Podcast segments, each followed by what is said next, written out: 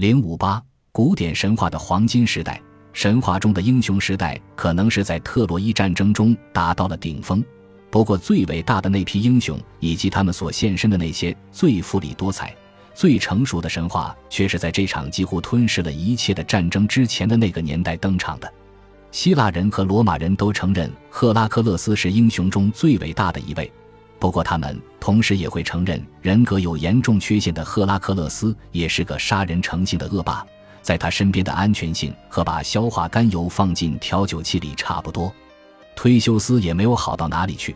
不过，几乎所有这一时代的神话都至少会提及这些人物，毕竟他们杀死了大量的怪物，世界也因为他们变得更加安全。